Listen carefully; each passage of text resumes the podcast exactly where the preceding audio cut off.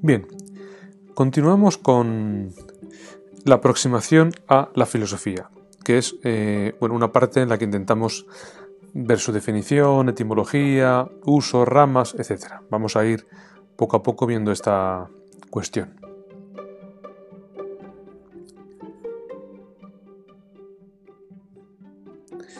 Aproximación a la filosofía. Etimología. La palabra filosofía viene de amor a la filosofía, del griego. Como hemos dicho en alguna ocasión, eh, para los griegos la palabra filosofía definía al sabio de la época, el matemático, el que era geómetra, el profesor, el maestro, era amante de la sabiduría, el sabio, y esa palabra era lo que designaba el concepto de filosofía de amor a la sabiduría. Podemos definir la filosofía como el intento de dar una explicación racional del universo, es decir, la aspiración por conocer, por conocer la realidad. Y por tanto, eh, desde el principio, este concepto se presenta como un intento por alcanzar la sabiduría. Podemos distinguir eh, dos usos, filosofía teórica y filosofía práctica. Esto parte de la tesis decimoprimera de Marx sobre Feuerbach, que distingue una doble perspectiva, la filosofía como interpretación de la realidad y la filosofía como transformación de la realidad. La filosofía entendida como interpretación eh, hace referencia a la reflexión sobre la realidad para poder explicar, para poder entenderla. Y es propia de eh, una filosofía más aséptica, más metodológica, más estática, mientras que la filosofía práctica da lugar a una filosofía más activa eh, que tiene como misión transformar la realidad social, es decir, transformar la sociedad. Ambas visiones son eh, complementarias, no podemos distinguir una sin la otra prácticamente. Usos de la filosofía. Hay muchas eh, en la actualidad formas de interpretar esto, o usos que se le da. Algunos entienden que la filosofía no sirve para nada o que la filosofía ha muerto, dado que la ciencia ha alcanzado cotas de conocimiento mucho más amplias que la filosofía. En ese sentido, entienden que la filosofía ha dejado de tener sentido. Sin embargo, otros autores entienden que la filosofía puede servir como crítica a los valores establecidos y por tanto ver la vida con una profundidad que no dan otros saberes, como arma de cambio o de revolución, de transformación social, como legitimadora de creencias, es decir, dar a lo que de suyo no es estrictamente racional una cierta estructura eh, lógica. Como sustituta de la fe, cuando está faltado, pues esos valores los puede dar eh, este saber que es la filosofía. Como ansia de saber, ya hemos hablado de que la filosofía tiene que ver con la necesidad de saber, como historia de la cultura, al final el pensamiento humano es el que ha dado, estructurado a veces la historia, establece los límites del conocimiento humano. Algunos autores como eh, Hume, Kant establecen los límites del conocimiento humano. Es complemento a la ciencia y por último entendida como análisis del lenguaje, buscando a veces eh, la crítica a los engaños del propio lenguaje para evitar la manipulación que puede haber a través del mismo. Algunos beneficios de la filosofía, bueno, pues mm, como camino de fraternidad y convivencia, busca el bien común basado en la dignidad, enseña con el ejemplo, educa sin manipular, trabaja por la justicia social sin olvidar la ética individual, enseña a pensar, reflexionar, discernir, nos ayuda a conocernos a nosotros mismos, ayuda a controlarnos, a dominarnos, enseña a utilizar la mente y a estructurar argumentos y ser coherentes con las ideas, otorga una visión global y permite relacionar las cosas, ayuda a desarrollar las propias potencialidades, da confianza, serenidad, ayuda a la imaginación. Bueno, estos son algunos de los beneficios de la filosofía o de este saber. Ramas de la filosofía. Hablamos de la metafísica como el estudio de los orígenes, las causas de todas las cosas, de todo lo que existe.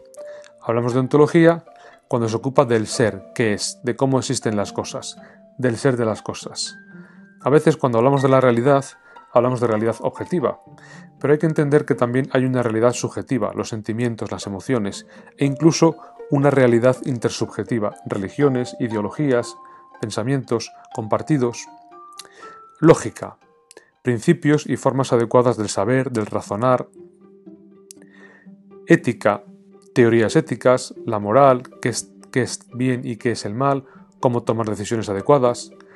La estética, es decir, todo el ámbito del arte y la belleza.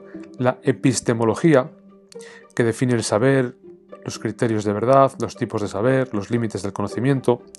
Estas son algunas de las ramas de la filosofía. Pero ¿qué es lo que fundamenta, lo que hay detrás? ¿Por qué pensamos? ¿Por qué hacemos esta actividad humana? ¿Qué es lo que hace que el ser humano se plantee, se plantee preguntas trascendentales? Fundamentalmente tres cosas. La primera, la admiración. Admiración por el mundo que nos rodea. Inicialmente, la ignorancia, la falta de conocimiento, nos impulsa a saber, a conocer, a dominar. Esa necesidad de controlar las cosas a veces no es un control físico, es un control conceptual. Por otro lado, podemos decir que la debilidad del hombre y la educación es su mayor ventaja. ¿Qué queremos decir con esto? Si comparamos el nacimiento de un bebé con el nacimiento de un caballo, de un ciervo, el niño cuando nace no puede sobrevivir solo. Sin embargo, un caballo, una cebra, al poco tiempo es capaz de ser autónomo. Esto que es una debilidad en la naturaleza, cuando hablamos de cultura se convierte en la mayor ventaja, porque un niño, desde que es pequeño hasta que a lo mejor hace los 15, 16, 18 años, está constantemente en aprendizaje, en formarse físicamente, pero también mentalmente. Y esto es lo que ha hecho la mayor ventaja de la especie humana sobre el resto de seres.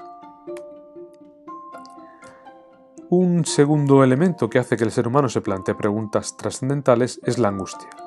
La angustia ante la finitud, ante la muerte, ante ser conscientes de que somos seres limitados, que tenemos un fin, una fecha de caducidad. Eso nos abre, por un lado, esa angustia ante la muerte, pero también un espacio de tiempo para rellenar, para hacer, de libertad. Sin embargo, también nos genera angustia la libertad. Somos arrojados al mundo sin un manual de instrucciones, sin saber qué hacer o cómo hacerlo. Es decir, que el ser humano sale, nace, surge indeterminado y necesita darse sentido. Dar sentido a lo que hace y dar sentido al mundo. En palabras de Sartre, estamos condenados a ser libre. Somos, por tanto, un horizonte de posibilidades, de opciones, de elecciones. Necesita volverse a crear, recrearse. El hombre, dicen, no tiene naturaleza, sino que tiene historia. Somos las decisiones que hemos ido tomando día a día. Y ese horizonte de posibilidades nos abre la posibilidad de transformar y cambiar el mundo a nuestra medida. El tercer elemento que hace que el ser humano se plantee, preguntas es la apertura al mundo. El mundo es un universo, un lugar, un campo de posibilidades humanas. Necesitamos ocuparnos del mundo. Y ocuparnos del mundo significa controlarlo. Controlar el mundo es dar sentido a lo que nos rodea. Dar sentido podemos entenderlo en el sentido de, de leerlo, de nombrarlo, de denominarlo, eso es el lenguaje, la función del lenguaje, dar sentido a las cosas, nombrar las cosas para identificarlas, pero nombrar las cosas para poder explicarlas. Y un segundo sentido tiene que ver con transformar el mundo, con cambiarlo, con adaptarlo a nuestras circunstancias. Eso lo hace la ciencia y lo hace la técnica. Un último elemento de este apartado es filosofía y ciencia. ¿Qué relaciones hay entre filosofía y ciencia?